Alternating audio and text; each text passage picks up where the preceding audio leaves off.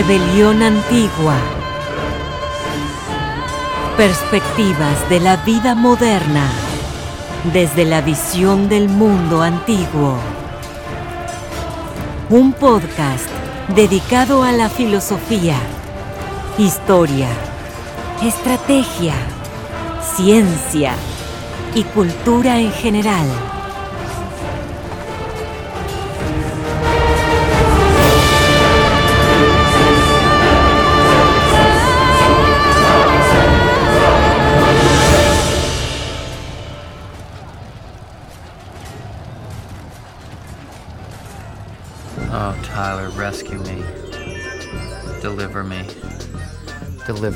Swedish furniture.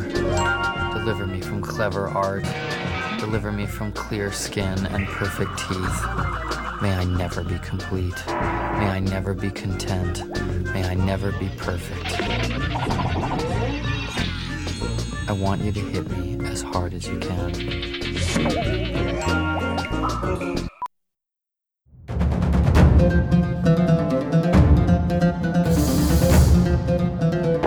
Bienvenidos al episodio 4 del podcast de Rebelión Antigua. En esta ocasión hablaremos de cine y filosofía. Y pues bueno, el cine es uno de los medios masivos más prolíficos de la modernidad.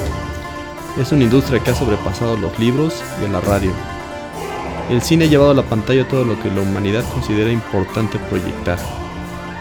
Dentro de esta tendencia del cine, pues bueno, está la filosofía, y en este episodio pues me encuentro con César Sandoval. ¿Qué onda César? Hola Oscar, ¿cómo estás?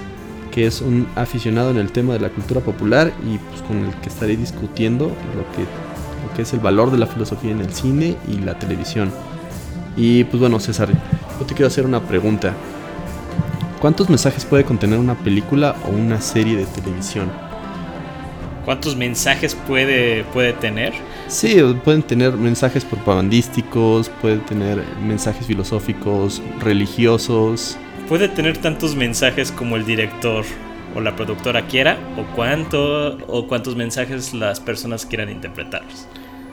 Exacto, eso es lo interesante de la película, que una película no puede decir que es totalmente buena y totalmente mala, porque por más que esté bien hecha, siempre va a haber alguien que le va a encontrar algo que no le gusta o algo con lo que no está de acuerdo, ya sea en el sentido técnico o en el sentido eh, filosófico o, o, político, ¿no? Que, bueno, eso depende, hay películas que son verdaderamente muy malas.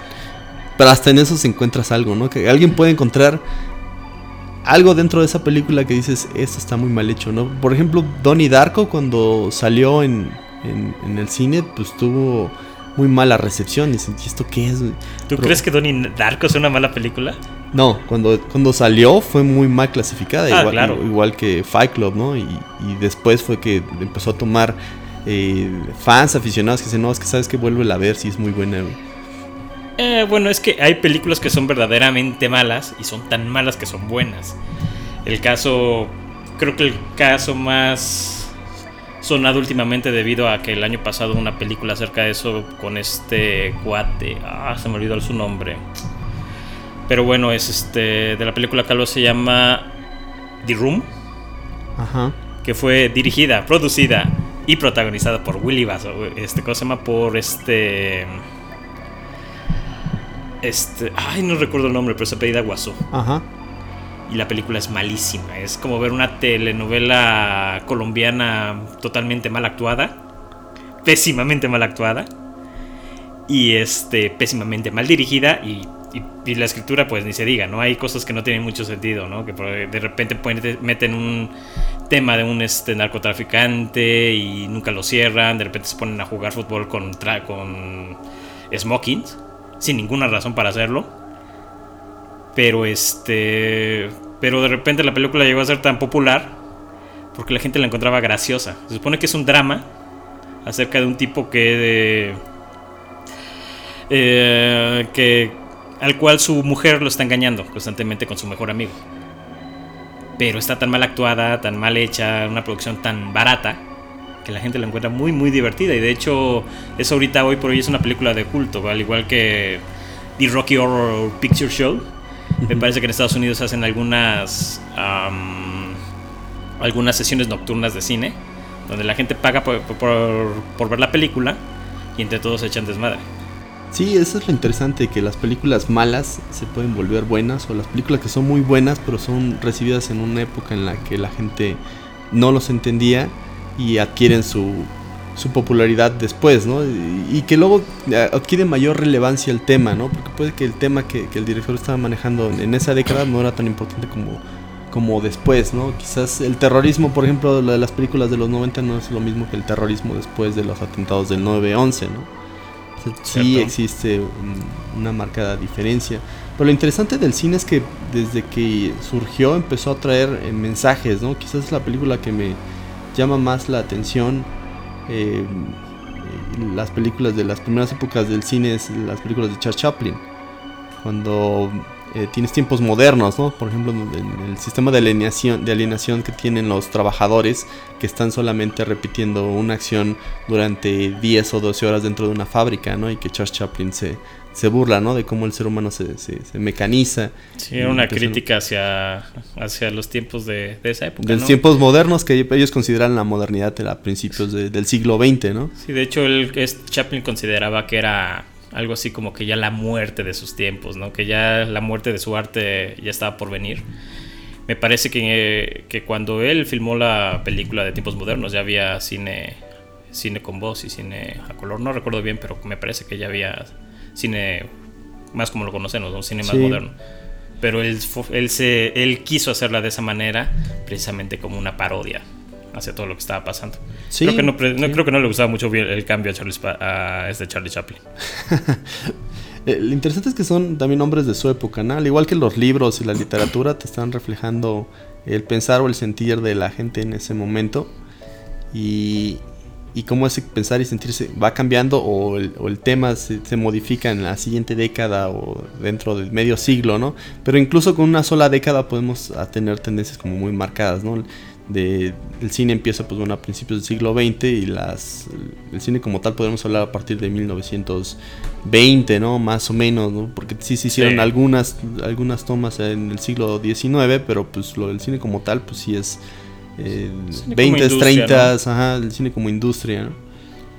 y pues bueno el cine va conteniendo estos mensajes que eh, llevan al- a la pantalla también eh, temas que ya se habían hablado en otros medios, eh, principalmente los libros, ¿no? principalmente la, la academia.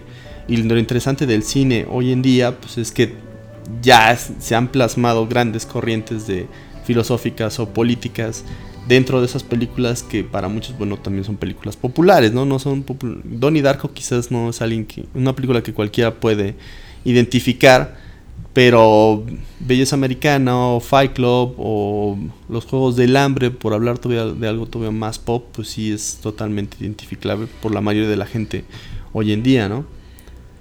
Pues, al final de cuentas el cine es una manera una manera en que la gente puede aprender ciertas filosofías y ciertas ideologías debido a bueno debido a, a la filosofía que quiere plasmar el director no Es que como tú dijiste hay varias capas, ¿no? Tú, puedes eh, ver Star Wars desde el, puro sentido del entretenimiento hasta desde el punto político, el punto filosófico, el punto histórico, vas, vas obteniendo capas como si estuvieras haciendo una propia em, arqueología de, del cine, ¿no? Decir, a ver qué más le extraigo a esta película o desde qué enfoque lo veo, ¿no?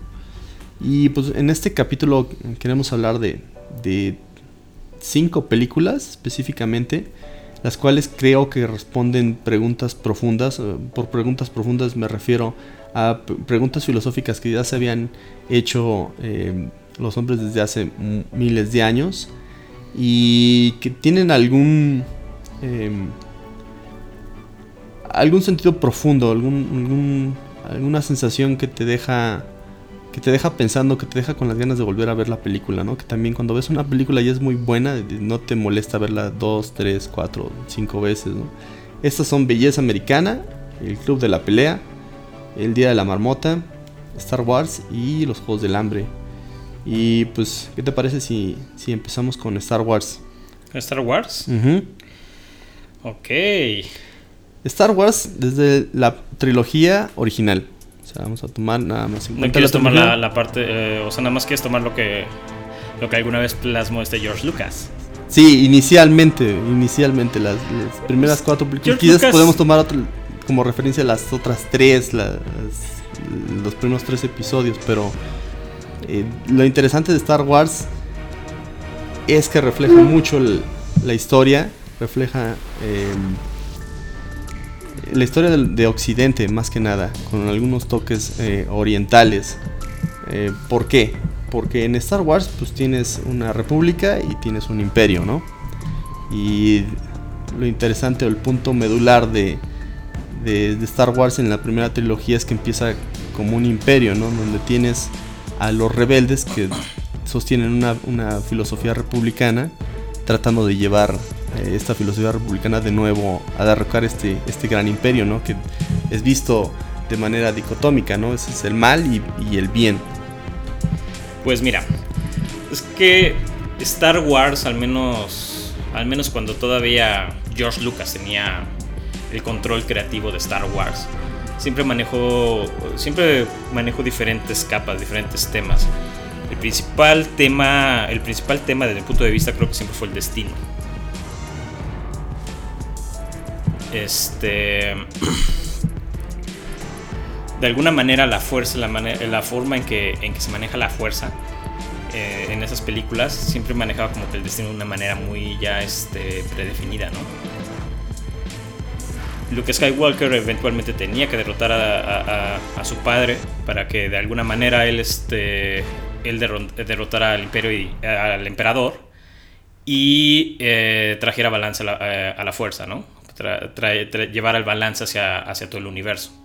Ese era su destino. Entonces, Star Wars siempre manejó mucho el tema de que estábamos muy atados con el destino. A un nivel, a otro nivel más político, maneja mucho el tema de, eh, como dices, lo que es este. La- la- ahora sí que la clase baja. Digo, a final de cuentas, Luke Skywalker era un, este, era un granjero. Han Solo era un. básicamente era un delincuente. Y bueno, la princesa era una rebelde. Que estaba en contra totalmente del imperio. de- del imperio casi. fascista que existía, ¿no? Una revolucionaria. Era una revolucionaria. Sí, básicamente era una revolucionaria. Entonces, este, a un este, a, a un nivel, a un segundo nivel, tú puedes ver que sí habla mucho de una clase de, de una lucha de clases, ¿no? Ah, ya te vamos a hablar de Marx tan, tan, tan pronto. Como quieras. Sí, fíjate, lo interesante de- desde el punto de vista histórico de Star Wars es eso, es la antigua Roma. ¿Por qué? Porque en Roma también Sí. existen dos periodos. El, el periodo eh, republicano de Roma, eh, que, que empieza desde, desde que se derro- derrocan a los dictadores romanos eh, a inicios de- de- del pueblo de la historia romana. Eh, y posteriormente el parteaguas que es Julio César, cuando Julio César eh, toma el poder, acaba con el triunvirato en Roma y, a partir de él se empiezan eh, puros emperadores, dictadores y hasta la caída de Roma. Entonces son dos etapas en, la época, de- en la historia de Roma. Y en Star Wars también está lo mismo, ¿no? En los primeros tres episodios pues tenemos la época de la República, en donde existe un Senado, donde existe un debate acerca de quién es el que está gobernando, o sea, hay, un- hay una democracia instalada en, en Roma y posteriormente tenemos un golpe de Estado, ¿no? Un golpe de Estado Literal. hecho por, por un senador. Y este senador pues manipula al Senado para que le den más poder a él, ¿no? Si te acuerdas en la historia de Roma, Roma tenía una ley en la cual eh, podían designar a un, a un emperador o a un dictador eh, temporal, ¿no? Que en el caso de, de invasión, como sucede con la guerra eh, púnica con Aníbal, pues invaden, de- designan a un, a un emperador, un dictador en específico, ¿no? O a dos dictadores. Cuando fue la invasión de, de Aníbal, fueron dos, dos dictadores temporales.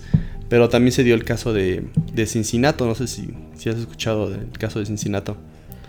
El caso de Cincinnati, ¿no?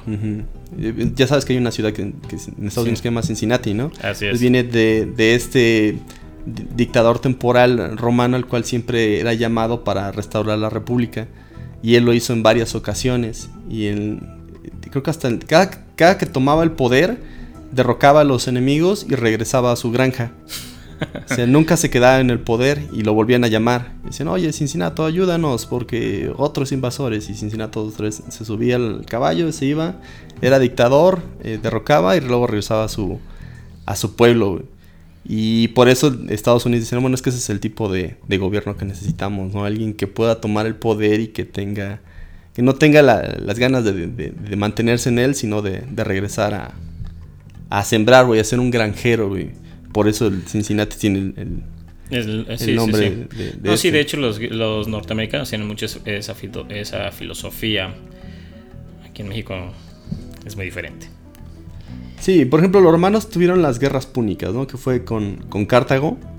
Mientras que Star Wars tiene la guerra de los clones. En donde también existe una oposición ya, ya consumada. Porque en la guerra eh, púnica, pues bueno, tienes a los cartagineses que tienen un poder militar, eh, tanto de ejército como naval, similar al de los romanos. O sea, son, no, son, no son bárbaros, son enemigos que son muy similares eh, a los romanos. Y en la guerra de los clones también tienes a un ejército que ya está consumado y que está eh, dirigido por gente que ya tiene una organización y un plan para, para derrocar la república imperial, o galáctica. Sí, de hecho, la guerra de los clones, al menos lo que recuerdo de las películas, la verdad yo no he tenido la oportunidad de ver las series. Si tú piensas en los separatistas, realmente los podrías equiparar a este cosa se llama como a pues como a bárbaros, ¿no? Son los este es la república la que tiene el ejército organizado, la que tiene el ejército fuerte, la que tiene toda la tecnología, al menos la tecnología más fuerte. Pues es que cuando se rompe cuando se rompe la, República Romana, eh, no existe una posición tan fuerte como le existía en la República. no, existía un grupo organizado que fue hasta la época ya tardía de Roma que aparecieron los superbárbaros. Por superbárbaros se refieren a que eran capaces de utilizar eh, equipo pesado, pues eh, tecnología de asedio para invadir las ciudades y de por sí Roma ya se había estado destruyendo por dentro, tanto en lo social como en lo económico. Pero en Star Wars la oposición o, los rebeldes sí tienen como ese, contrapeso. Sí. Porque en la cultura popular, eh, en, este universo de Star Wars, hay un contrapeso que es el que tiene la, cámara, ¿no? Que son, que son los rebeldes en la primera trilogía.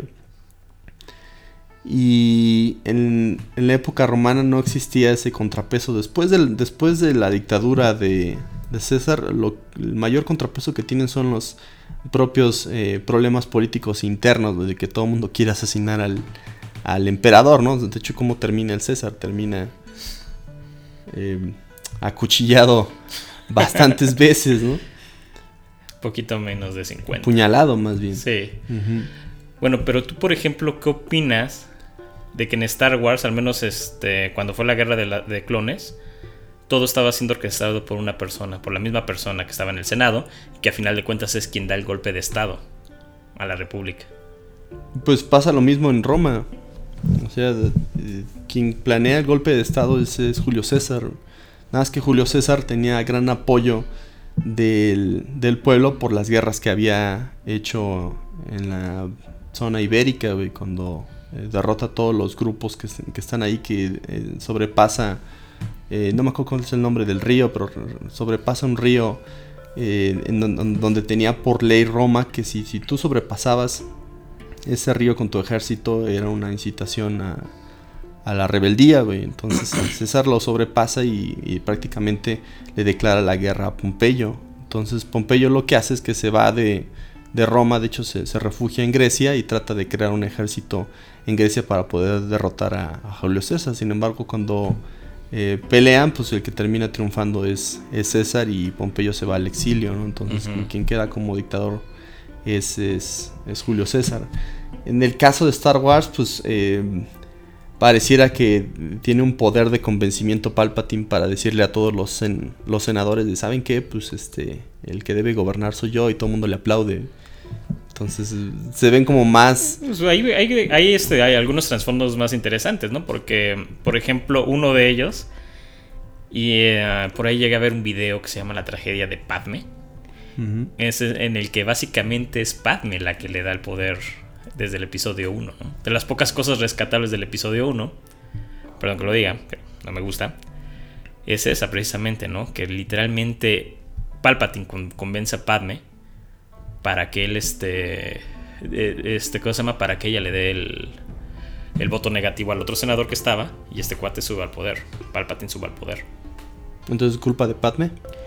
Hay algo así, hay algún trasfondo ahí. Le dicen la tragedia de Padme. Por ahí búscalo en YouTube. Está interesante. The Tragedy of Padme. Sí, sí. Está muy interesante. Sí, de hecho, lo que comenta, perdón que te interrumpa, lo, que comenta mucho es que a final de cuentas, durante su vida, su corta vida, Padme nunca tuvo este, una elección. Que volvemos al tema del destino de Star Wars, ¿no? Padme nunca tuvo una, elección. Siempre estuvo atada a los caprichos de alguien más. En el primer episodio mencionan mucho este, que, que literalmente ella fue una marioneta para este cuate, para que este subiera al poder. Y este, y bueno, pues al final literalmente se convierte únicamente en el siendo ella una, una senadora, una este, ¿cómo se llama? uno de los, de los personajes políticos más importantes de Star Wars ella al final termina siendo únicamente una marioneta de la fuerza que tiene que morir para que este güey, este Luke Skywalker, eh, digo, este Anakin Skywalker cruce, el umbral que tenía que cruzar, ¿no? Sí, sí. Y, eso es lo interesante de, Star Wars, que Star Wars tiene muchísimos aficionados porque combina eh, esta historia universal, es como relato, ¿no? Ya sabemos que Star Wars eh, está basado en la estructura mitológica de Joseph Campbell, ¿no? del mito del héroe. Bueno, nosotros lo sabemos. Bueno, se sabe que está construido a través de, esta mitología, lo dijo George Lucas. Pero el asunto es que eh, hay un trasfondo también histórico. Por ejemplo, hay juegos, hay juegos gladiadores en... Hay juegos gladiadores en,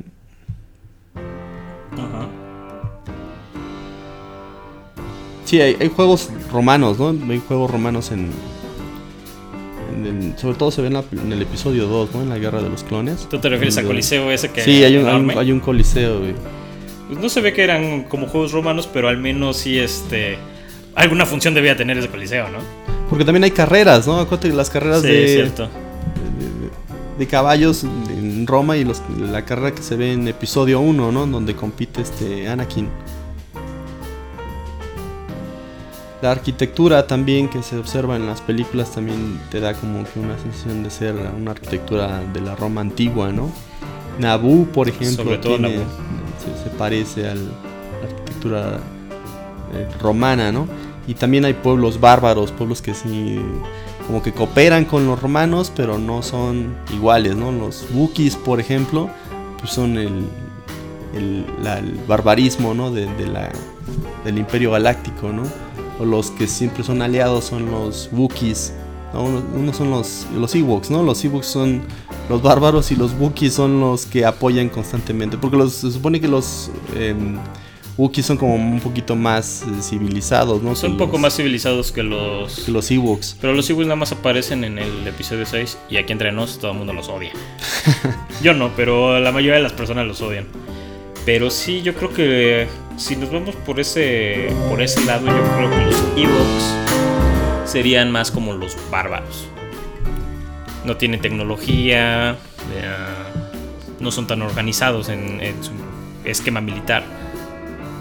Literalmente son caos y lo, muy, lo más curioso de todo es que gracias a esos ositos de felpa, pues el imperio sí, es derrotado. Sí, se derrotan al imperio en la sexta, ¿no? Sí. Y bueno, la, la, la parte que tiene eh, de cultura oriental en, Star Wars, pues uno es la figura del Jedi, ¿no? La figura del Jedi sería muy similar a la figura del Samurai. Es un samurái, así es. en el sentido político, el samurái tenía eh, cierto poder dentro del, del gobierno eh, japonés, bueno, dentro del que es el, el, imperio japonés, que bueno, en una en una etapa que creo que es la etapa esta del es la etapa Meiji, en la que los samuráis empiezan a perder eh, poder político y s- se crea un, un- estado más moderno, ¿no? un estado más occi- occidentalizado, en el que em, vemos que los, eh, los samuráis pues, bueno, se rebelan ¿no? Durante un periodo, se, rebelan de, esta nueva organización y se les prohíbe cargar armas, se les prohíbe em, tener ciertos privilegios que anteriormente los tenían, ¿no? Porque eran como ciertos guardianes de- de- dentro de la política eh, japonesa. Y en el caso de Star Wars, pues es mucho más obvio en los Jedi, ¿no? Los Jedi son parte del consejo,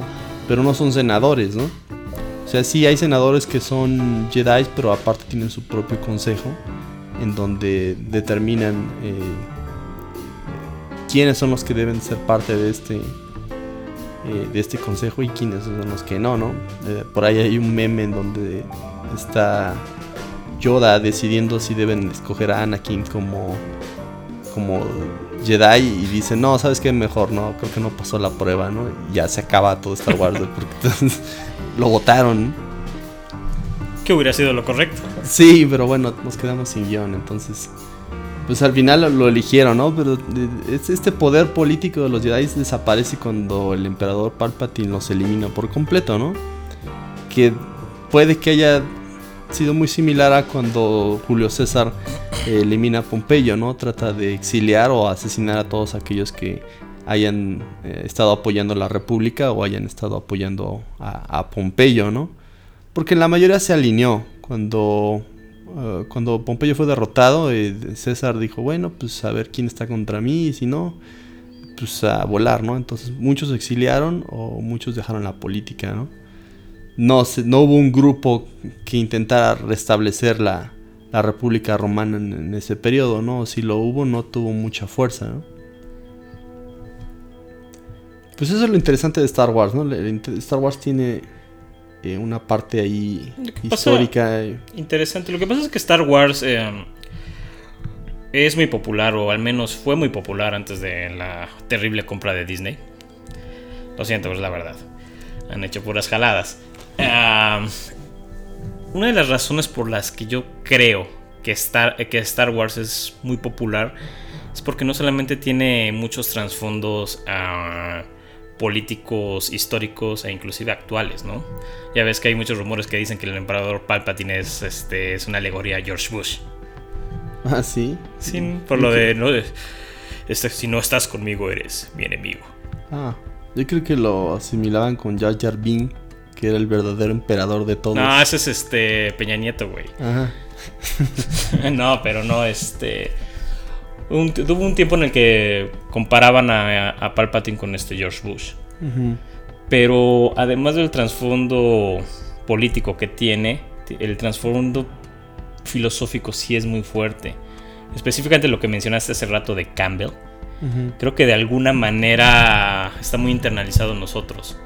Porque así como vemos el camino del héroe en la mayoría de las historias, ah, de alguna manera nosotros durante nuestra vida seguimos varios caminos similares. Entonces eso hace que, que nos apeguemos mucho a las historias. No sé si me explico. Sí, bueno, de hecho es, es la pregunta que, que te iba a hacer antes de que dejáramos de hablar de Star Wars, que cuál es la pregunta más profunda que responde Star Wars y, te da un significado de, de vida, ¿no? De, de, acción, ¿no? De, que cuando tú naces, cuando tú eres un, un Luke Skywalker cualquiera, un granjero cualquiera, te conviertes o recon- reconstruyes tu vida a ser un revolucionario que acaba con el malvado imperio, ¿no? Fíjate qué trasfondo. El malvado, sí, el malvado CEO que no me sube mi salario. No, sí, sí, sí, sí, sí hay un, un trasfondo de marxista, ¿no? Y hay, un- hay una filosofía de lucha de clases en, en Star Wars, ¿no? No, independientemente, yo no lo consideraría marxista. O sea, yo más bien consideraría, sobre todo la parte del camino héroe, una. una es como un trasfondo muy humano. O sea, a final de cuentas, a lo que me refiero yo de que todos seguimos de alguna manera el camino del héroe es. Generalmente siempre buscamos, este. De alguna manera siempre hay un evento que te empuja a hacer algo. O sea, bueno. Ya sea un evento bueno o malo. Pero eh, una vez que tú ya empiezas a tomar una acción, generalmente tú buscas, bueno, la gente busca alguna, algún mentor, ¿no? Algún tipo de mentor. Y eso lo hacemos todos. Siempre tenemos mentores. Insisto, sean buenos o sean malos. El mentor es una especie de arquetipo de, de lo que le llaman Paragon. Pero bueno, eso lo podemos discutir después. Y una vez que tú eh, adquieres cierto conocimiento, empiezas a tomar acciones, que es como tu lucha del dragón, ¿no? Y pues bueno, vemos dos enseñanzas profundas en, en Star Wars, ¿no? Una es el, sentido histórico, que parece que Star Wars nos refleja eh, esta historia universal eh, por todos conocidas y estudiada que es Roma y, la civilización actual, ¿no? Porque Star Wars aún no termina, ¿no? Pero pareciera que el director actual no tiene una intención de equiparar eh, Star Wars moderno con, con, con, lo que existe hoy en día, excepto por la ideología que se dice que que, tiene, ¿no? Esta, ideología mm, progresista, ¿no? De, Star Wars.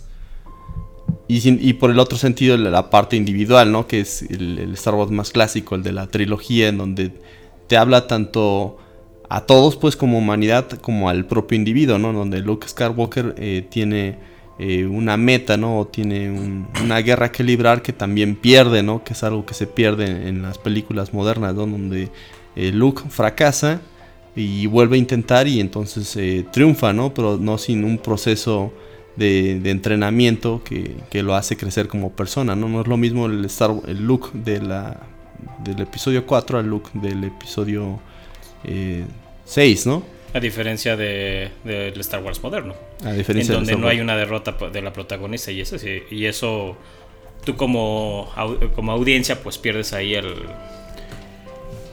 Sí, parece que pierde profundidad, ¿no? Parece un poco pierde profundidad, eh, tanto en el sentido personal como en el sentido eh, histórico, ¿no? De, masas, ¿no? De, la sociedad en general, ¿no? Así es.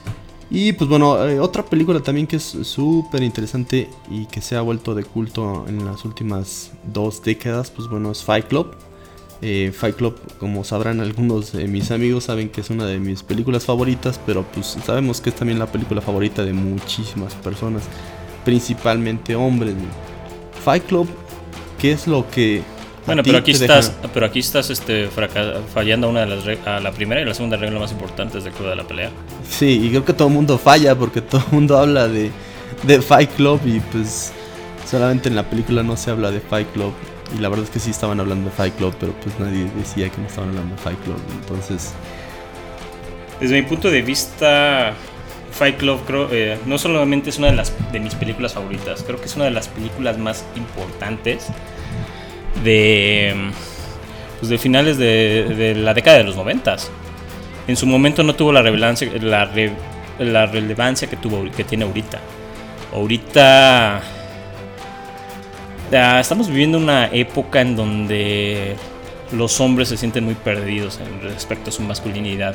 Y de alguna manera, Fight Club es un... Em, habla mucho sobre, sobre, sobre todo, sobre todo, sobre toda esta pérdida de la masculinidad, ¿no? Que estamos viviendo. Sí, una crisis, ¿no? Hay una crisis y, se ha vuelto, yo siento que se ha vuelto muy popular debido a esa razón.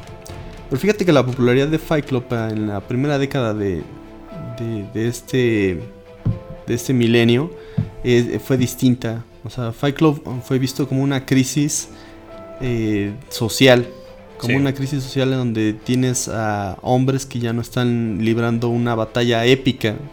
Ya no es este gran relato que vimos en Star Wars, sino ya es un relato personal. Es una crisis personal donde dices, bueno, el mundo sí está civilizado, sí existe un sistema eh, capitalista, en donde eh, existen empresas y dentro de esas empresas están trabajadores que ya no tienen otra meta, ¿no? Se convierten, pierden mucho de su personalidad y se convierten en números, ¿no? Que es una de las críticas que hace, de las tantas críticas que hace Fight Club, en donde el, individuo pierde quién es, ¿no? Y donde se revela, se revela porque eh, ellos no entienden, no, encuentran un, sentido de su vida y ese sentido de su vida tiene que ser eh, extraído de la propia vida a través de la violencia, ¿no? En, el caso de, de en el caso del dolor, en el caso eh, de, de Fight Club, pues es, es esta rebeldía frente a lo que es cotidiano, frente a lo que es común, ¿no? Sí, es una, es una rebeldía a la modernidad, ¿no? Porque al final de cuentas, la naturaleza, eh, la naturaleza masculina implica que somos combativos. Buscamos siempre, buscamos siempre retos. Y en el momento que ya tienes una vida así demasiado fácil, demasiado no sé cómo explicarlo, o sea, simplista. Sí. Ya no hay Que bárbaros con- contra los cuales pelear, ya no hay eh, un gran enemigo, ya no hay osos atentando contra tu familia. Y de repente tienes al protagonista de Fight Club que agarra y dice, bueno, su alter ego, Tyler Durden, agarra y dice, voy a quemar el mi departamento, me voy a vivir a una casa abandonada ahí atrás de una fábrica. Sí, Y ahí empieza él a buscar el propósito de su vida, ¿no? sí, es un primitivismo nihilista, ¿no? Sí, Donde así es. Busca eh, esa sensación de ser el hombre importante en la época de las cavernas, ¿no? De, de si sin mí la familia no puede comer porque yo tengo que cazar al mamut y traerlo eh, de vuelta, ¿no? Sin mí la familia no puede sobrevivir porque eh, una tribu enemiga viene y, y los mata a todos, ¿no? Entonces esa importancia masculina se pierde en la modernidad, porque actualmente eh, las personas débiles pueden existir sin ningún tipo de peligro, casi sin ningún tipo de peligro en las ciudades, ¿no? Y este hombre ya pierde ese sentido y lo busca a través de, lo que anteriormente disfrutaba, ¿no? Que es, que es la violencia, que es el dolor, que es el, coraje por tratar de, de- enfrentarte a un oponente, ¿no? Algo que te pone el mundo. Sí, el coraje de por buscar su masculinidad. Y es muy interesante, por ejemplo, cuando él empieza a crear el club de la pelea, del cual no debemos de hablar, por supuesto. Y se empiezan a unir muchos hombres, ¿no? Y de repente te das cuenta de que todos de alguna manera, todas esas, todas esas personas que estaban ya dentro del club, de alguna, de alguna manera estaban buscando eh, su propia masculinidad. O sea, hay, una, hay, un, hay un luchador dentro de cada uno de ellos. Bueno o malo, lo que tú quieras, pero siempre hay un luchador, alguien que quiere estar, eh, que está buscando una confrontación. De alguna, eh, sí, algún tipo de, de- de confrontación. Sí, siente que la vida regresa cuando hacen esos actos de violencia, cuando sienten que el dolor está eh, presente y que les está indicando que están vivos. Claro, hay muchísimas escenas en las que podemos hablar de Fight Club, pero una de las más conocidas es cuando está trabajando el narrador, ¿no? Donde dice que cuando el universo se expanda, el universo humano se expanda, pues bueno, habrá franquicias de Starbucks en alguna galaxia o habrá Microsoft en otra y, y estaremos repitiendo y repitiendo una y otra vez de forma monótona este, este sistema cíclico de trabajo, ¿no? De trabajo, ganar, eh, consumir, trabajo, ganar, consumir, ¿no? Sí, pero a final de cuentas es una vida sin significado profundo y eso es lo que está tratando de decir el narrador. Ah, es por eso que cuando le echa, ¿recuerdas la escena donde le echa ácido en la mano Lejía, ¿no? Sí, Lejía. Sí, le echa lejía. y se empieza a quemar y de repente que técnicamente se la echa a sí mismo, ¿no? Y este y de repente eh, su sentido empieza, o sea, su, sentido de vida empieza a tener sentido porque está, está sintiendo la muerte, es lo que le está diciendo Taylor Durden, siente la muerte que está detrás de ti. Te puedes morir en cualquier momento. Sí. ¿Te acuerdas de la advertencia que está en, en el DVD? No, no la recuerdo. Ya ves que los DVD siempre tenían una advertencia Sí. que si copiabas la película tal, tal, tal, infringías tal ley y tal. No, la Pero- tengo por ahí, pero no, no la recuerdo. Pues la advertencia que aparece en el DVD de Fight Club, bueno, hay, hay dos, ¿no? En la versión de España y en la versión latinoamericana, pero en la, en la versión latinoamericana dice, si está leyéndola, esta advertencia es para usted. Transcurre un segundo de su vida por cada palabra que lea de esta inservible cláusula. ¿No tiene otras cosas en qué ocuparse? ¿O le impresiona tanto a la autoridad que respeta y le cree todo lo que dice tenerla? ¿Lee todo lo que supuestamente debe leer? ¿Piensa todo lo que supuestamente debe pensar? ¿Compra lo que le dicen que debe querer? Salga de su departamento. Conozca a alguien del sexo opuesto. Deje a un lado las compras excesivas y la masturbación. Renuncie a su empleo. Búsquele pelea a alguien. Pruebe que está vivo. Si no proclama su humanidad, se convertirá en una estadística. Ya está advertido. Tyler. Bravo. No, te acuerdas que aparece en. Bravo. Aparece en el DVD, ¿no? Sí, no, no, pero es maravillosa. Sí, no, el de España también es bueno lo que dicen, le, le cambian un poco, pero Ujú. está interesante. Lo voy a investigar. Pero desde mi punto, digo, por todas estas razones, yo creo que Fight Club es una de las películas más importantes de tiempos recientes. Sí, hay películas, esa, esa película en particular responde a las preguntas de por qué estoy aquí, ¿no? Porque esa película, Pero va muy enfocada hacia la masculinidad, sobre todo al, al sentido de la masculinidad, que se ha perdido muchísimo en las últimas dos décadas. claro, eso es lo que ahora observamos en esta década, pero en la década anterior eh, te plantea otras preguntas, que eso es lo que eh, comentamos al principio, ¿no? Eh, tú puedes observar una crisis dentro de esa modernidad del capitalismo tardío, como le llaman, ¿no? El capitalismo tardío del siglo eh, eh, XXI, ¿no? Así es. Porque también hay una. es- es- responde a otra pregunta de cuál es el significado de mi vida dentro de, de, de Fight Club. Porque su vida no tiene ningún sentido. Para él puede ser una estadística. Él dice: si yo estoy dentro de uno de los em, autos que chocan y que todos se incendian por dentro, pues yo paso a ser un número. Un número que la empresa trata de, de meter por debajo de la alfombra para que no afecte sus ventas. O un número que el gobierno toma para tomar en cuenta cuáles son los accidentes que han sucedido en, de auto en el, último año, ¿no? Y ese número es en lo que uno se vuelve, ¿no? Pierde todo su, su- esencia, es como se reduce a lo mínimo, ¿no? Y Tyler dice, pues sí, porque pues todos somos eh, una mierda cantante y danzante en este mundo, en donde realmente no tienes eh, un sentido y lo, tú- tú tienes que crearlo, ¿no? Entonces Club también responde a la pregunta, ¿cómo debo vivir, ¿no? Y bueno, que, realmente esta es la crítica que, que el mismo narrador hace cuando Tyler se radicaliza, ¿no? De, de decir, bueno, ahora debe ser parte de una organización terrorista que debe de tratar de derrotar el sistema eh, económico financiero del mundo, ¿no? Y el narrador se opone, ¿no? Pero en el ensayo que eh, en el cual yo basé en, en mi post, que es bueno, eh, el cine y el significado de la vida, que lo van a encontrar el libro en inglés, Movies and the Meaning of Life. eh, el ensayo dice que uno debe ser verdadero consigo mismo o quién sabe qué pueda suceder, ¿no? Acuérdate de la frase que hace el narrador en una parte de la película, que dice, si puedes despertar en un lugar diferente, si puedes despertar en un tiempo diferente, ¿por qué no podrías despertar como una persona diferente, ¿no? Y se ve a Tyler en unas escaleras eléctricas, ¿no?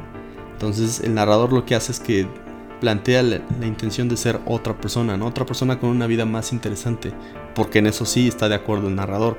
La vida de Tyler es la vida ideal de lo que él le gustaría hacer, ¿no? Un hombre independiente con eh, mucha confianza en sí mismo, que tiene sexo salvaje si, si quiere, que no le importan las posesiones y que es, que es libre, ¿no? Que tiene una libertad que, que él no tiene. Y definitivamente es una vida muy interesante. No la, no la apruebo, pero sí es una vida muy interesante. Y, lo interesante es que hay una crisis existencial, ¿no? En, en el narrador. Así es. Y una crisis existencial que lo viven de dos maneras, ¿no? Eh, En, en la mm, terapia que hay contra los eh, enfermos de, de cáncer testicular, pues bueno, está un hombre que llora, ¿no? Y, y una vez que cuenta su triste historia, pues todo el mundo lo abraza y lo ponen a, a meditar, ¿no? A que busque una luz interna, ¿no? Es como la resolución que tienen los, los cristianos, ¿no? De decir, bueno, vamos a encontrar un sentido de la vida por medio de una luz, una, eh, un, gran Dios que nos va a proteger y, y en el cual tú debes de, de derrotarte y dejarte llevar por él, ¿no? Y la posición de, de- de Tyler, ¿no? Que la posición de Tyler es decir, no, es eh, mejor pelear contra esta luz y, decir realmente quién eres y, y qué es lo que eh, va a pasar contigo, ¿no? Que es que te vas a morir, ¿no? Que es lo que hace eh, Tyler cuando toma la mano del narrador y lo quema con, con lejía, ¿no? Si tienes que sentir dolor para poder aceptar el hecho de que eres carne y que eres huesos, que eres eh, un cerebro que se va a descomponer y que se va a hacer eh, pedazos, que se lo van a comer los gusanos, ¿no? Entonces, eh, a través de esta aceptación es como encuentra una libertad y que dice solamente entendiendo que, está, que, caes hasta el, hasta el fondo del abismo es como puedes eh, levantarte, ¿no? Sí, de hecho, inclusive en las leyes de poder de Robert Greene menciona eso, ¿no? Utiliza la estrategia de... No es cierto, es en las, en las 33 estrategias de la guerra. Utiliza la estrategia del campo de la muerte. Cuando tú estás a punto de morir o sientes que vas a morir es cuando vas a pelear con todo. Y vas a hacer todo para, para sobrevivir. Y esto aplica en nuestra vida diaria. Parece que no, pero aplica en nuestra vida diaria. Imagínate que de repente tú estás en tu, en tu trabajo, ¿no? Como todo buen godín. Y de repente alguien está amenazando, eh, haciendo algo para que tú pierdas tu trabajo y pues de tu trabajo dependen las demás personas, ¿no? Yo te aseguro que vas a pelear como perro para que eso no pase. Sí, buscas un camino para, para sostener tu propia vida porque eh, a los hombres les gusta la monotonidad, monotonidad y la repetición porque les da seguridad. Y el hecho de que tú no sepas cómo te va a ir dentro de una semana o dentro de un mes te, provoca una gran ansiedad.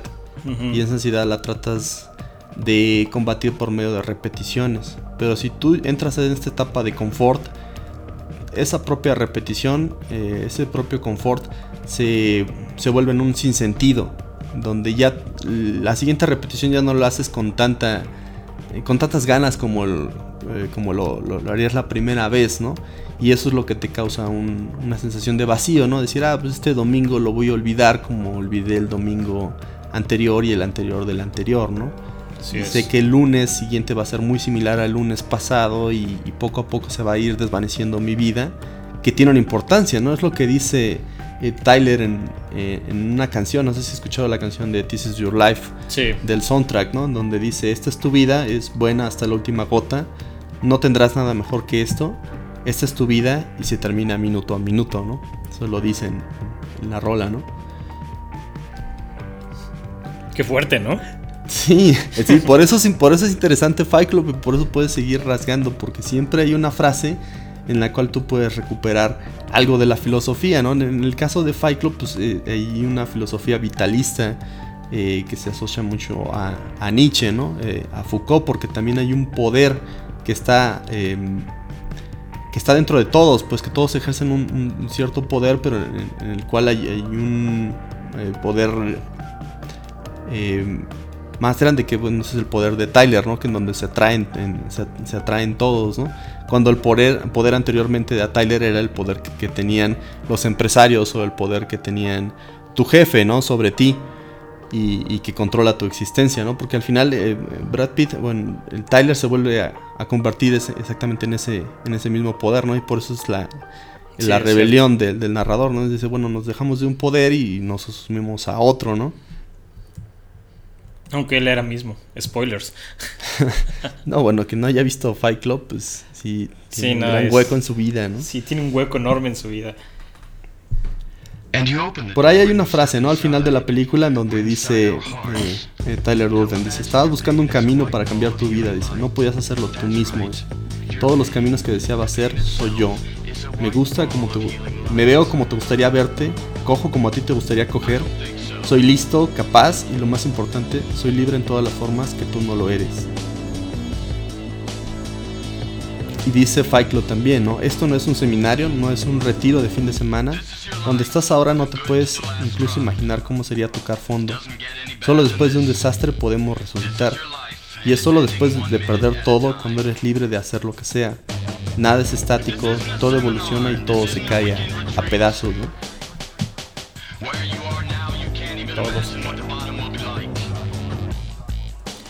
Podríamos decir que Fight tiene una perspectiva de filosofía de existencialismo vitalista, ¿no?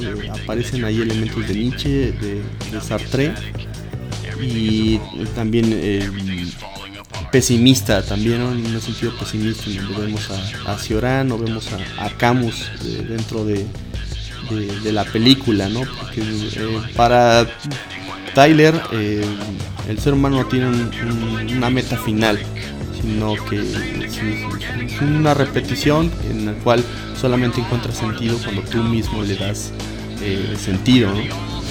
Sí. Sí, lo entiendo. ahorita se ha puesto muy de moda el nihilismo. Eres como Ricky Morty y la de Horse. Jack Horseman, ¿no? Jack Horseman. Creo que es muy similar a lo que, a, lo que plantea. Sí, y, y otras películas anteriores a Fight Club no lo habían eh, planteado de una manera tan clara como lo hace la película, ¿no? hace tan solo 10 años eh, tú buscabas en el Internet Movie Database y encontrabas a Fight Club en el lugar 30, ¿no? En, las mejores películas de toda la historia. Actualmente anda por ahí del, octavo, ¿no? entonces, entonces, poco a poco fue, fue creciendo y ganando su lugar dentro de, eh, del cine, ¿no? Y pues la novela, bueno, Fight Club también la película es uno de los eh, pocos eh, producciones cinematográficas que sobrepasan a un libro. A mí me parece que, la película te, deja eh, con mayores expectativas que con lo que te hace el libro. En la novela ya sabes que el, quién es el narrador y quién es Tyler, ¿no? Porque la misma novela te lo dice. Y en la película te lo dejan hasta, hasta el final. Hasta casi hasta el final, ¿no? ¿En serio? Yo no he leído el libro. Sí, sí, es de los pocos que. Porque casi ves que las adaptaciones que hacen de, cine, em, de, novelas a cine, de, normalmente no son muy buenas, ¿no? Casi siempre es mejor el libro, ¿no? Incluso en las partes populares, ¿no? De Harry Potter, pues es mejor leer los libros que ver las, las películas. Los Juegos del Hambre se parecen un poco, pero pues sí, eh, es mucho más detallado leer una novela como... Pero bueno, es, un, es mucho más pop, ¿no? Los Juegos del Hambre. Sí, bueno, todo, esto es cultura pop, ¿no? Sí, claro. Star Wars y Fight Club ya es también eh, cultura popular, ¿no? Y pues bueno, eh, hablando del tiempo, que, estamos viendo esto de la monotonidad, que estamos viendo de la repetición, pues nos saltamos a otra película que también es actualmente de culto, que precisamente es, de otro género, que es, la comedia, ¿no? Que es em, El Día de la Marmota, ¿no? Groundhog Day. A mí me encanta verla en, Navidad, en diciembre, porque, eh, no sé, te, vuelves a, plantear la misma idea. Murray. Ajá, sí, claro, ¿no? Por, por Bull Murray, pero... Bill fucking Murray. pero lo interesante de, del Día de la Marmota, pues es que te, está planteando algo que también tiene que ver con una, una pregunta de la vida, ¿no? Si estás yendo hacia algún punto o si simplemente estás repitiendo constantemente lo mismo cada año, ¿no? O lo puedes ver por año o por día, pero a veces por año dices, bueno, creo que no avancé mucho, ¿no? O ando, ando similar al año pasado o hace dos años, ¿no? O hace diez años. O hace diez años, ¿no? Eh, que es lo que está cañón y eso pasa mucho, yo creo que pasa con la mayoría de las personas. A veces nos quedamos estancados en lo mismo, en el mismo tipo de empleo, en el mismo en las mismas rutinas. Y sí, digo, el día de la marmota plantea algo muy interesante. Es lo que alguna vez me lo platicaste, ¿no? Que era el mito de Sísifo. Sí, el mito de Sísifo es por parte de Camus, pero más que nada habla de la idea del eterno retorno de Nietzsche.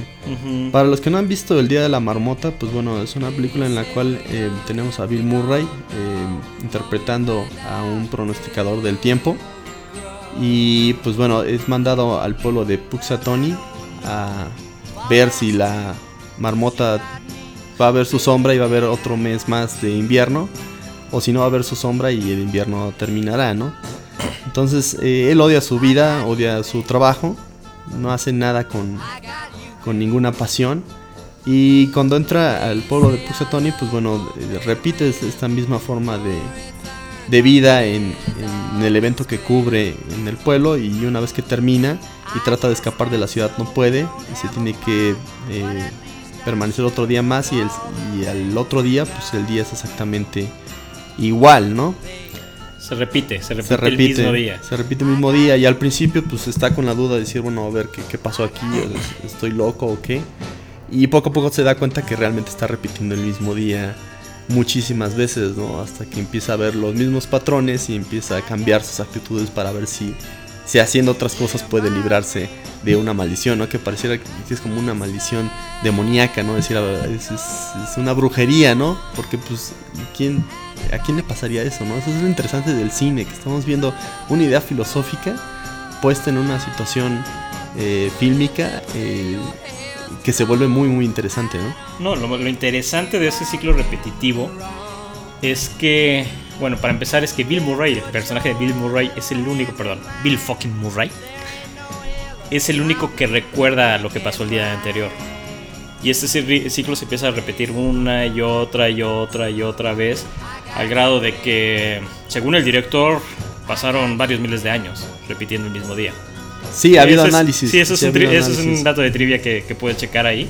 El director dijo, no, pues son varios miles de años eh, repitiendo el mismo día, ¿no?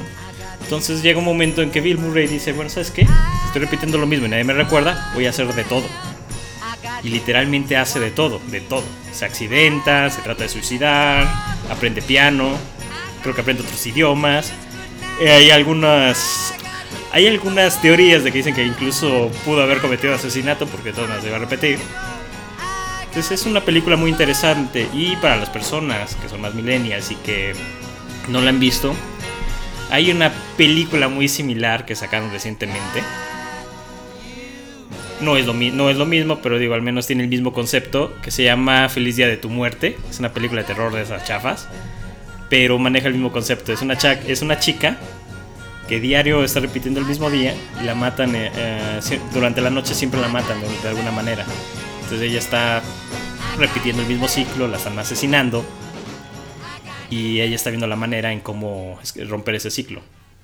Sí, y la misma, la misma idea que, sí, la misma idea. de la marmota, ¿no? Y igual pasan un montón de años hasta que ella logra romper el ciclo. Sí, fíjate que en, en el ensayo que está en el libro de Movies and the Meaning of Life, Em, hay una cita del libro de la Gaia Ciencia de Nietzsche que te la leo, ¿no? Que dice, ¿qué ocurriría si un día o una noche un demonio se deslizara furtivamente en la más solitaria de tus soledades y te dijese, esta vida, como tú ahora la vives y la has vivido, deberás vivirla una y otra vez por innumerables veces, y no habrá en ella nunca nada nuevo, sino que cada dolor y cada placer y cada pensamiento y cada suspiro, y cada cosa indeciblemente pequeña y grande de tu vida deberá retornar a ti, y todos en la misma secuencia y sucesión, y así también esta araña y esta luz de luna entre las ramas, y así también este instante y yo mismo. La eterna eclipsidra de la existencia se invierte siempre de nuevo, y tú con ella, granito de polvo. La cita de la Gaia Ciencia de de, Nietzsche, ¿no? Que, resume mucho la idea de, la idea del eterno retorno en Nietzsche, ¿no? Decir, bueno, ¿qué pasaría si nosotros dejamos de ver eh, la vida en el sentido lineal cristiano, en donde pensamos que después de nuestra vida va a haber otra vida o otra gran meta, ya sea el cielo o el paraíso, y a partir del momento del primer segundo de nuestra muerte, eh, regresamos otra vez al, vientre materno y otra vez al, al nacimiento y al primer suspiro, y empiezas a repetir tu vida constantemente, ¿no? ¿Qué harías tú si sabes que esta vida que estás viviendo actualmente la pudieras, la, estás viviendo eh, constantemente, ¿no? Y, lo, y este segundo, este instante ya se ha repetido eternamente. Nietzsche dice que lo que nosotros haríamos sería reafirmar constantemente nuestro presente tratando de tener las mejores sensaciones actuales en, momentáneas, ¿no? Y, no tratar de, dejar nuestro, eh, nuestro presente en el futuro. Es decir, pensando que tu futuro va a ser mejor, que vas a estar más fuerte, que vas a ser más rico, que vas a ser más inteligente en el futuro, sino que estás tomando este presente y, haciendo lo que quieres hacer para que se repita una y otra y otra y otra y otra vez, ¿no?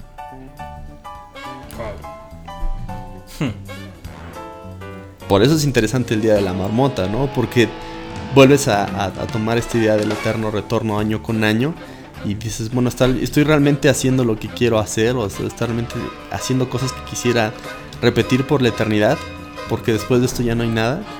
Eso es lo interesante, ¿no? De, decir, bueno, si puedes pensar esa idea, ¿no? De que eh, una vez que te mueras, ya no hay nada que hacer, ¿no? De, te vuelves eh, comida para gusanos.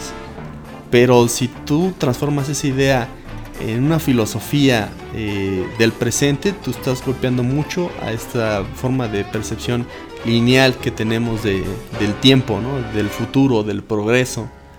Porque quién sabe si nosotros nos estamos haciendo más viejos, más enfermos, más estúpidos y nuestras neuronas van a, perderse en el futuro y nuestra mejor posición actual es en, nuestro presente. Sí, porque no puedes pensar hacia atrás. Bueno, sí, pero no, no deberías.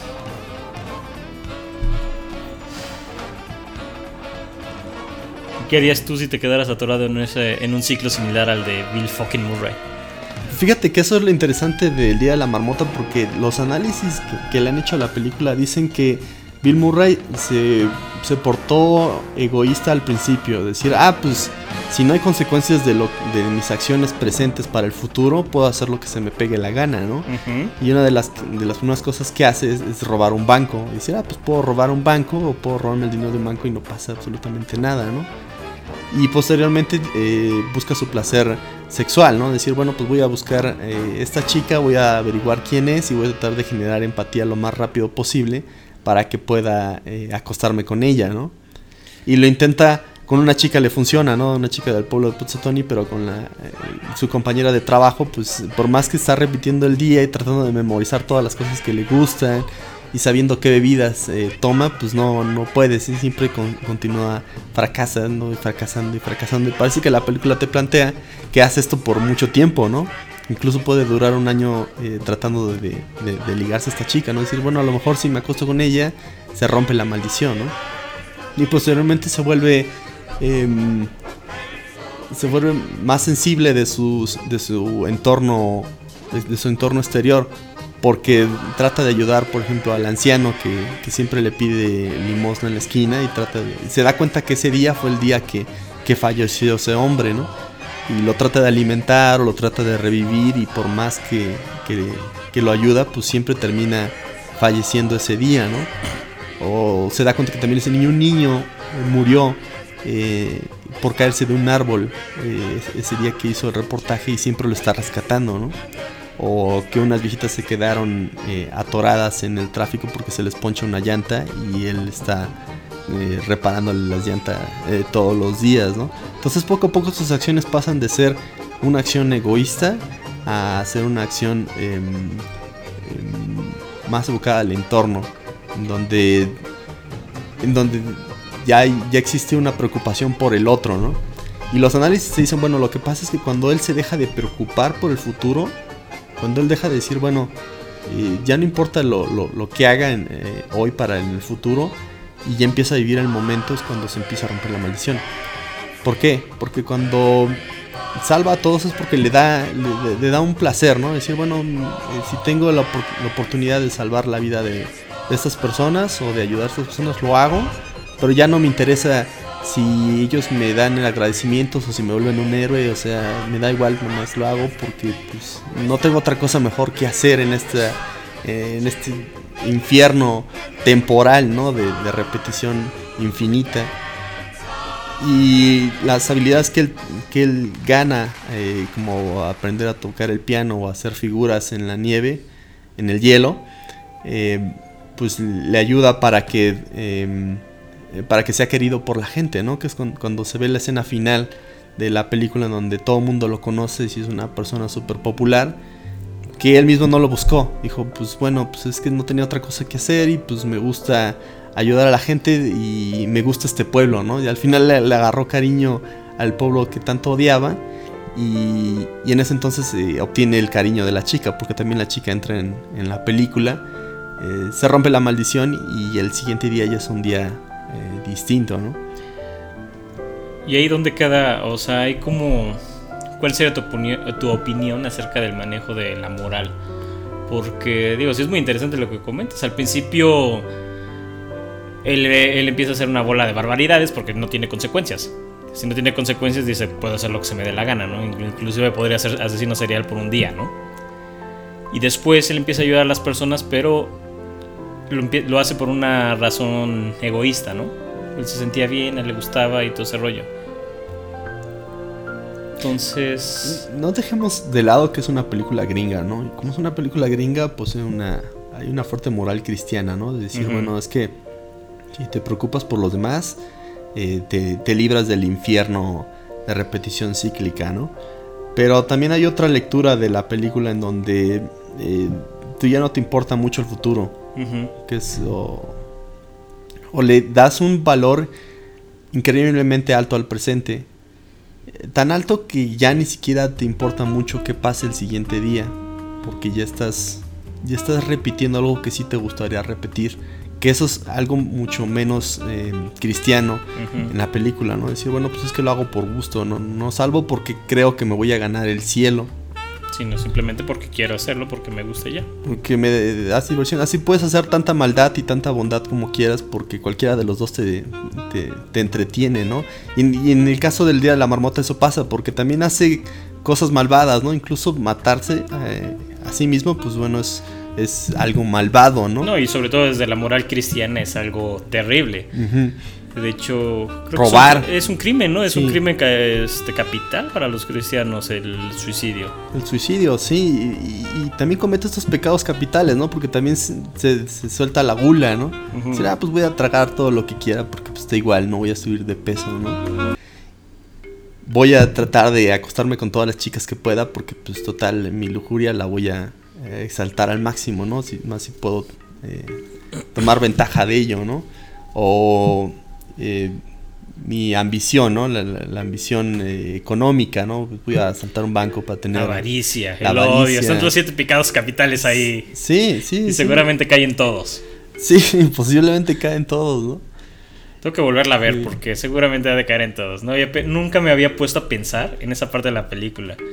Y sí, como es gringa, debe tener mucho trasfondo cristiano.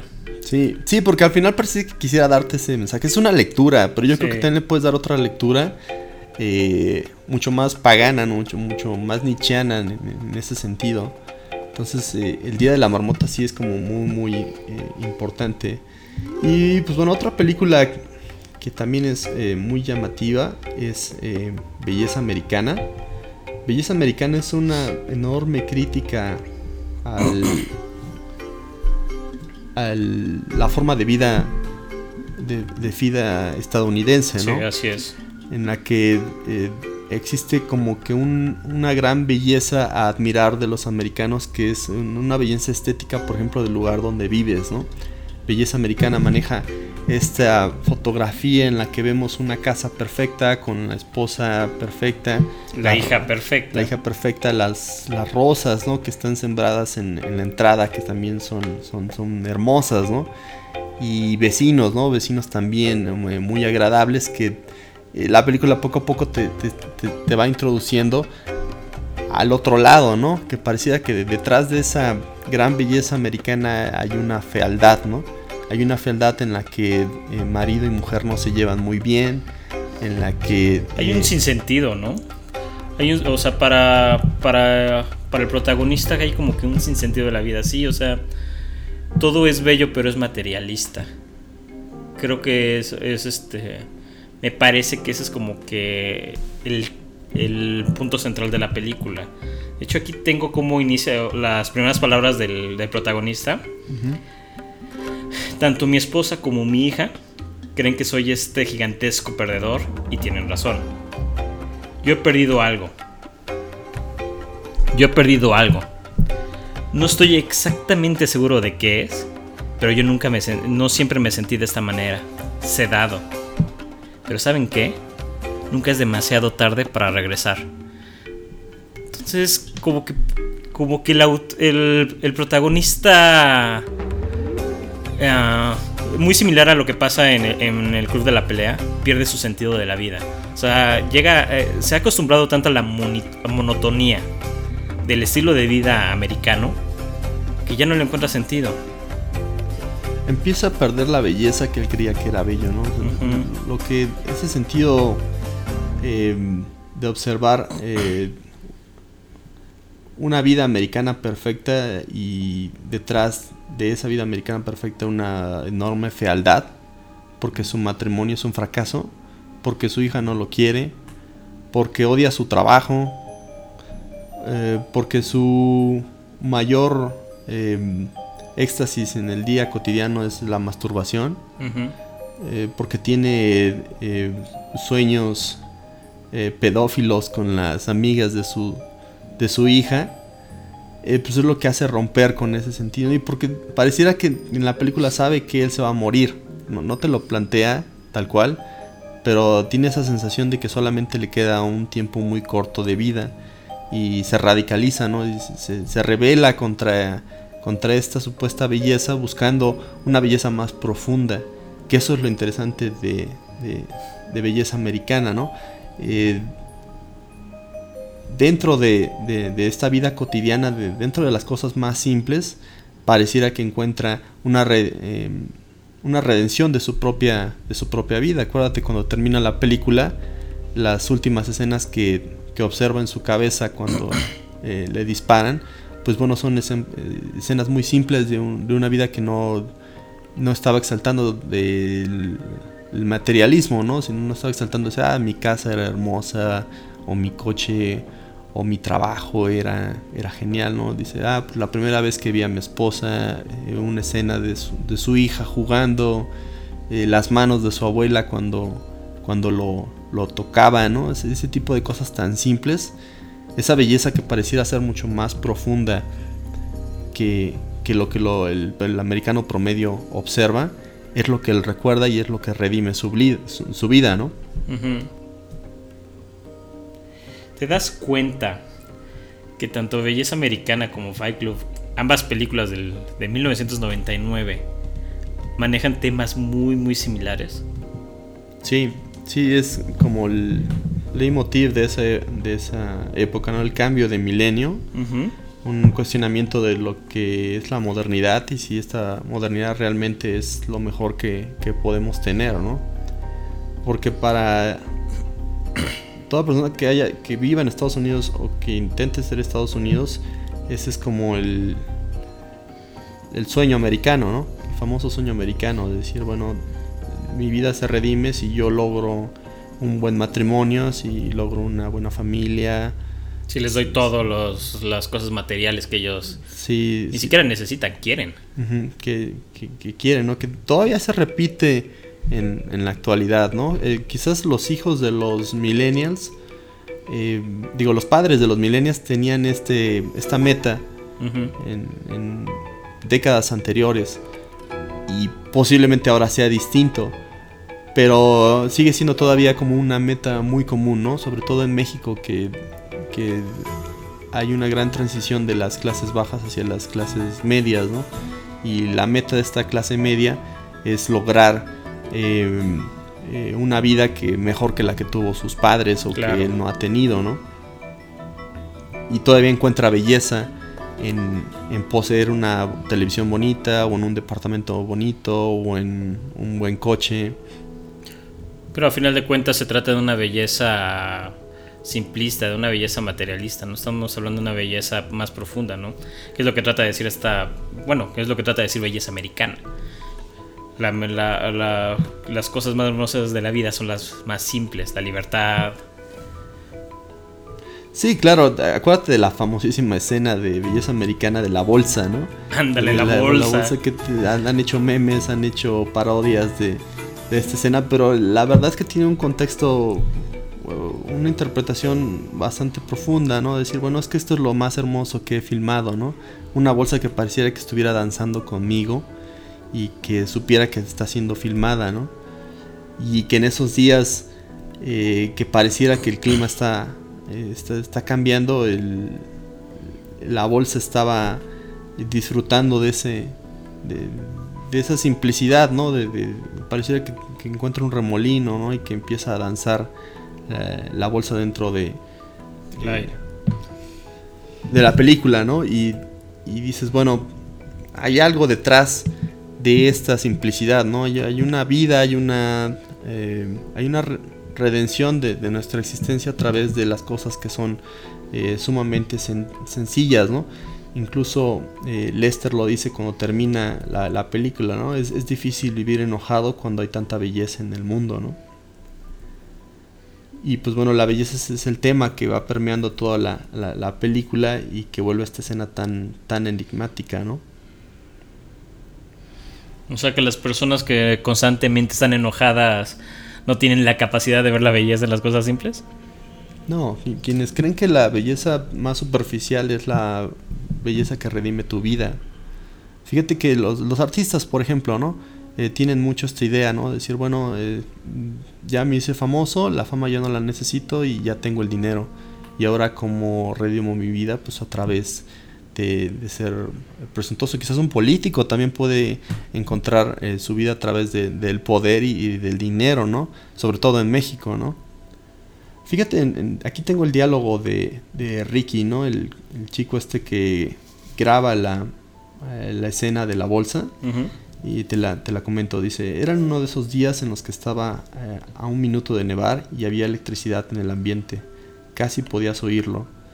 Y esta bolsa estaba bailando conmigo, como un pequeño niño, pidiéndome que jugara con él por 15 minutos. Y ese fue el día que me di cuenta que hay una vida entera detrás de las cosas. Y esta increíblemente benévola fuerza que quería que me diera cuenta que no hay ninguna razón para sentir miedo. Nunca, ¿no? Y bueno, lo que dice, dice Lester, dice, a veces hay tanta belleza en el mundo, dice, que no puedes incluso sostenerla, no puedes em, capturarla. Y la propia belleza de- del mundo te redime de tu, eh, de tu inútil existencia, ¿no? Eh, algo tan simple como disfrutar de, un platillo favorito eh, puede hacer que tú dejes de sentir esa angustia por tu propia muerte, ¿no?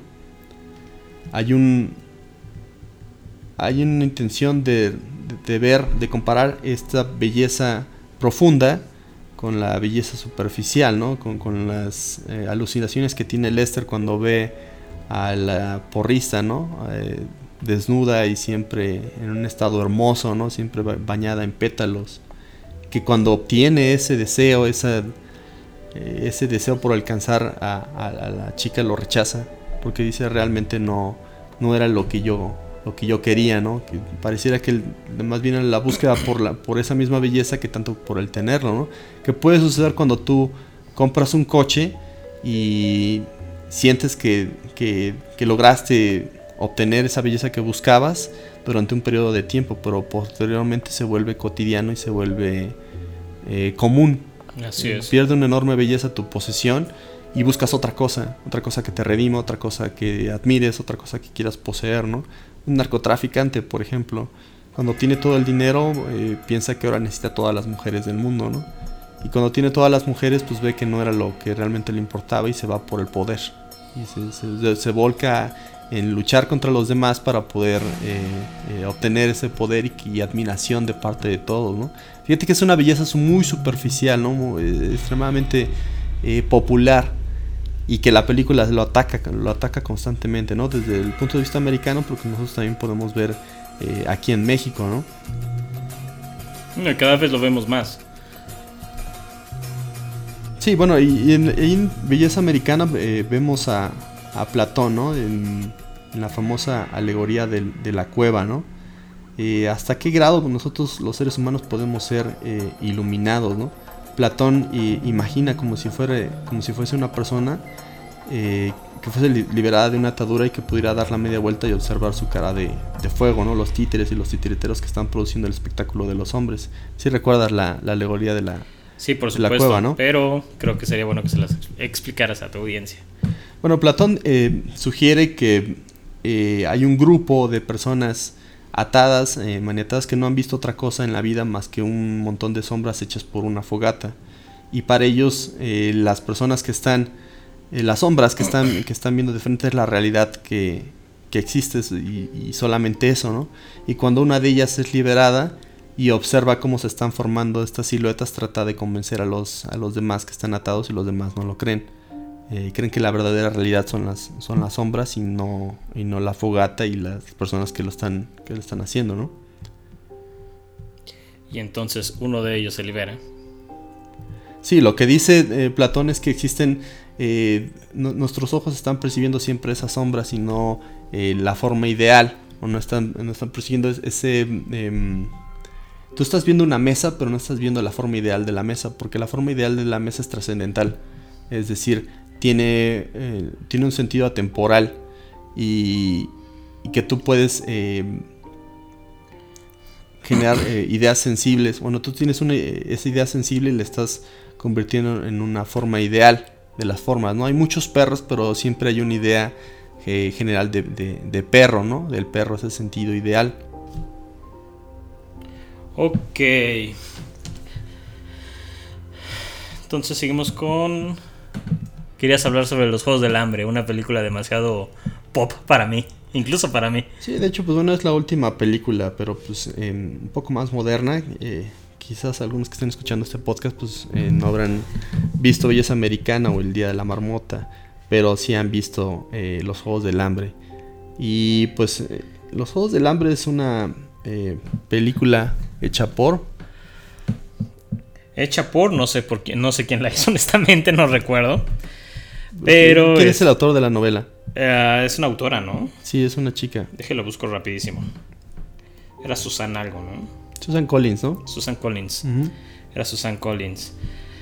Ah, es, una, es una novela por ahí del 2000, 2003 o algo así, ¿no? No recuerdo. No me acuerdo del año. No recuerdo, digo, yo lo único que recuerdo es que hubo por ahí un debate muy fuerte en que si ella se había por ahí robado la trama de una novela y película japonesa llamada Battle Royale. No sé si has escuchado de ella. Sí, sí. ¿No, la- ¿Ya la has visto? No he visto la... el- es un libro, ¿no? Es buenísima, tienes que verla. No, no la he visto. Es divertidísima. Pero bueno, básicamente la, la premisa es muy son muy similares. En la película de Battle Royale en- es una es como una especie de futuro un futuro de aquí a, a unos 2 3 años de, como, de, de lo que estamos ahorita en donde en Es Japón un futuro posapocalíptico, ¿no? Porque parece que es una realidad alterna más bien Pero parece que se dio un apocalipsis en la historia eh, humana y se creó otro mundo, ¿no? A partir de esos, de esos pedazos. Eh, bueno, sí, en la. Es que oh, vamos a, vamos a parar. Battle Royale habla de, una, de un futuro alterno, donde no recuerdo qué crisis había, no me acuerdo si era sobre población o no sé qué rollo, pero el gobierno decidió que la mejor manera de, de solucionar esto era seleccionar a varios alumnos, estudiantes de preparatoria, meterlos a una isla, ponerles unos collares aquí, este, con los cuales si ellos se trataban de escapar o no seguían órdenes, les reventaban la cabeza. Y la idea es lo que pasa en los Juegos del Hambre. Se que se maten entre todos y solamente eh, al final debe de quedar uno solo, que es el ganador de los juegos. Y Battle Royale pues eh, eh, sí es un futuro más post-apocalíptico, donde ah, no recuerdo bien, pero me parece como una guerra, donde se, se separó todo Estados Unidos y se creó lo que es Pangea, ¿no? Pangea, Pangea, ¿no? ¿Cómo recuerdo? Sí, más, sí. ya. Sí era Pangea, ¿verdad? Y dividieron el país en diferentes distritos. Entonces, para que el gobierno mantuviera el control, eh, los mantuviera controlados, cada año eligen a algún estudiante, no, no estudiante, algún este adolescente, o eran adolescentes o niños, no recuerdo. Podían ser niños o adolescentes. Podían ¿no? ser niños o adolescentes, tenían que ser menores, ¿no? Sí. Los elegían al azar y los metían ahí a un, a un campo de guerra donde ellos tenían que, igual, y al igual que Battle Battle Royale, matarse entre ellos. Y el- al final solamente podía haber un solo ganador. Sí, en los Juegos del Hambre encontramos eh, eh, diferentes alegorías a, a corrientes filosóficas. Eh, una de ellas, pues bueno, es la idea marxista de la lucha de clases, ¿no? Porque Es clarísimo, existen- ¿no? Ahí. Existen los op- oprimidos y los opresores, ¿no? Sí, claro. Y el protagonista nuevamente lo tiene el, el oprimido, ¿no? Que es, es una idea también similar en Star Wars, pero aquí es extremadamente clara, ¿no? Eh, que al principio no busca la, eh, la victoria, no busca una revolución, sino que las circunstancias lo, la van llevando a volverse líder de, de- esta revolución, ¿no? Eh, lo- los Juegos del Hambre es, es, una película muy simple de entender e incluso la novela es algo que tú puedes leerte en dos días o incluso un día, ¿no? Es, em, no me parece que sea una, una novela muy profunda, pero sí una novela eh, muy contemporánea, ¿no? Porque esta segunda década del siglo XXI sí tiene eh, como que esta sensación apocalíptica, ¿no? De que el mundo se va a acabar en, poco tiempo y tendremos que, que comenzar los juegos del hambre para poder sobrevivir, ¿no? Acuérdate en el 2012 cuando todo el mundo hablaba de las profecías mayas, ¿no? Y de que el mundo se iba a terminar en diciembre y pues eh, nunca pasó, ¿no? Nuevamente el, el final del mundo no, no se dio.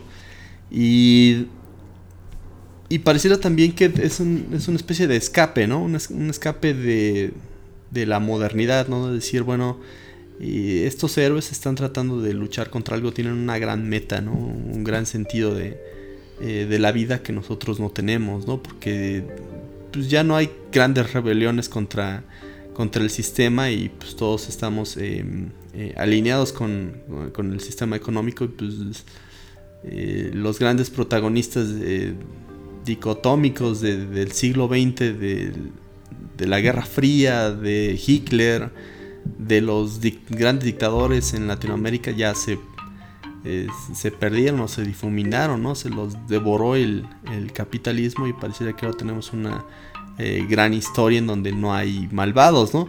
Aunque, aunque eh, podemos pensar que sí, sí hay ciertos indicios de, de, rebelión, ¿no? Slavoj Žižek menciona em, por ahí que el Occupy Wall Street fue una de esas, de esas de sensaciones de, deseos de rebelarse contra los malvados empresarios y, banqueros, más, más que nada los banqueros, aquí, ¿no? aquí a final de cuentas se votó por el candidato que abiertamente critica a los empresarios y banqueros y que de cierta manera los ataca de manera muy abierta. Pero ya a finales de la de esta década, porque ya estamos terminando eh, esta década, pero la, la, década anterior pues terminó con una crisis económica muy fuerte y, el principio de esta, de esta década también ocupó con movimientos sociales importantes, ¿no? Incluso en, en Medio Oriente la, la, primavera árabe, ¿no?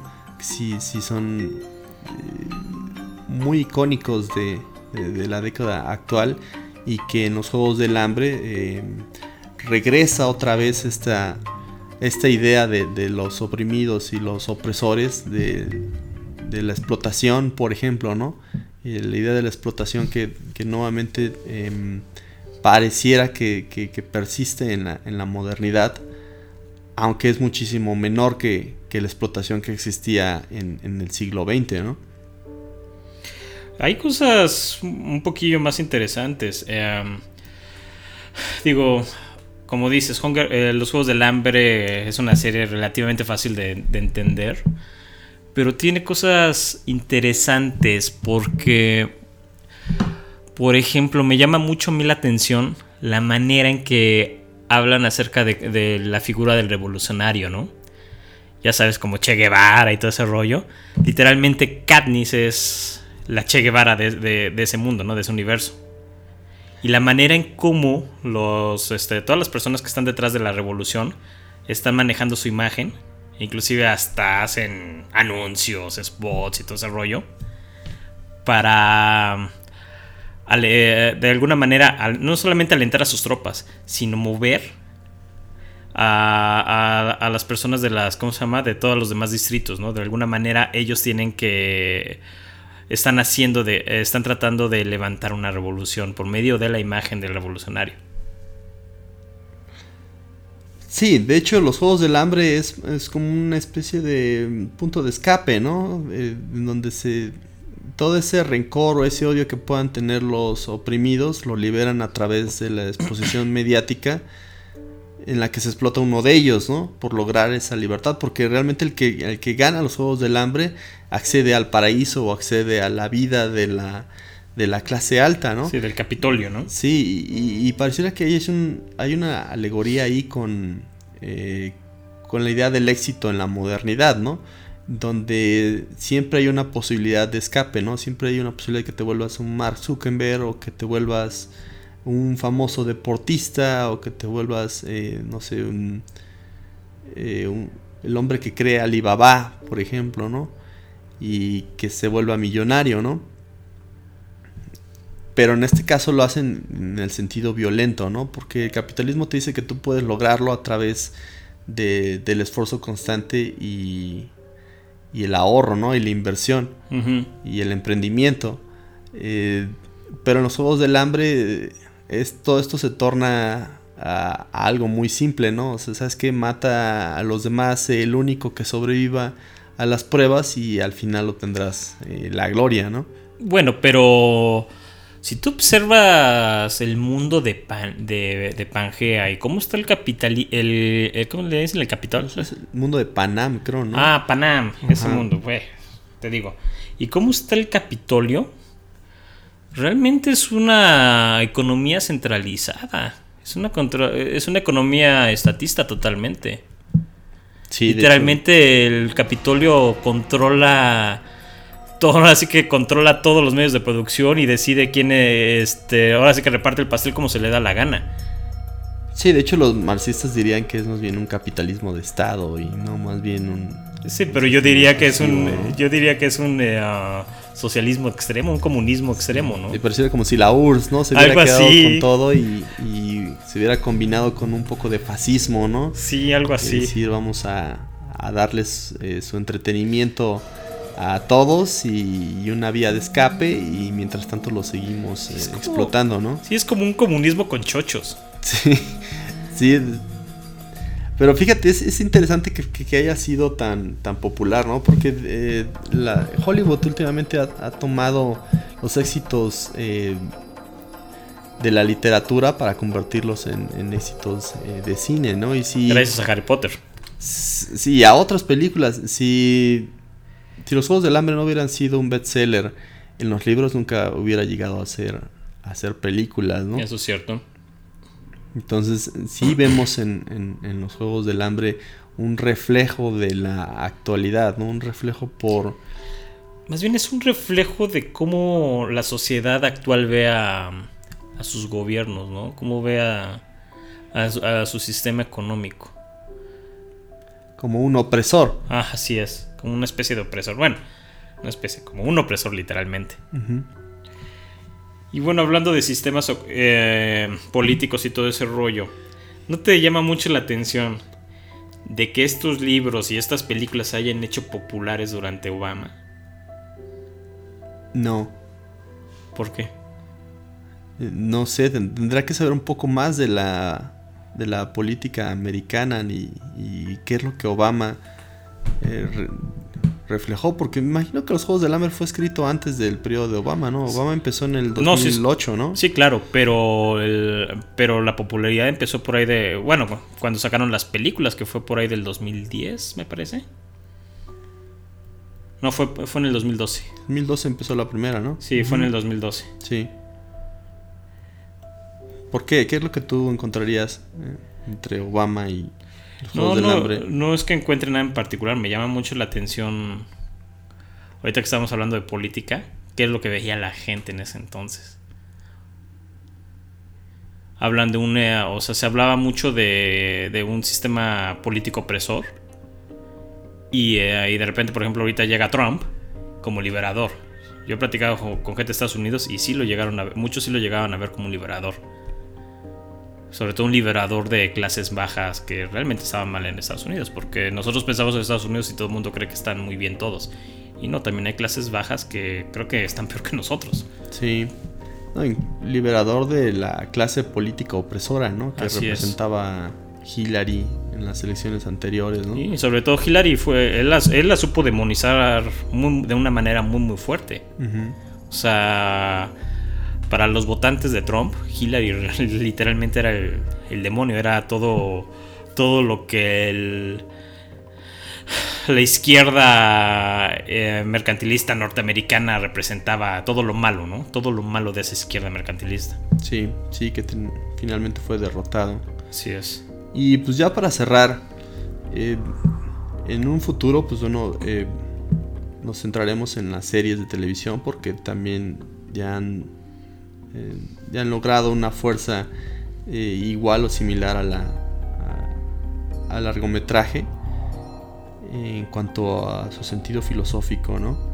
Eh, de hecho, em, hoy en día YouTube ya ha mostrado canales en donde se, observa la filosofía como tema central de análisis, ¿no? La, teoría política y la teoría social dentro de estas series, ¿no? Y que poco a poco eh, iremos viendo.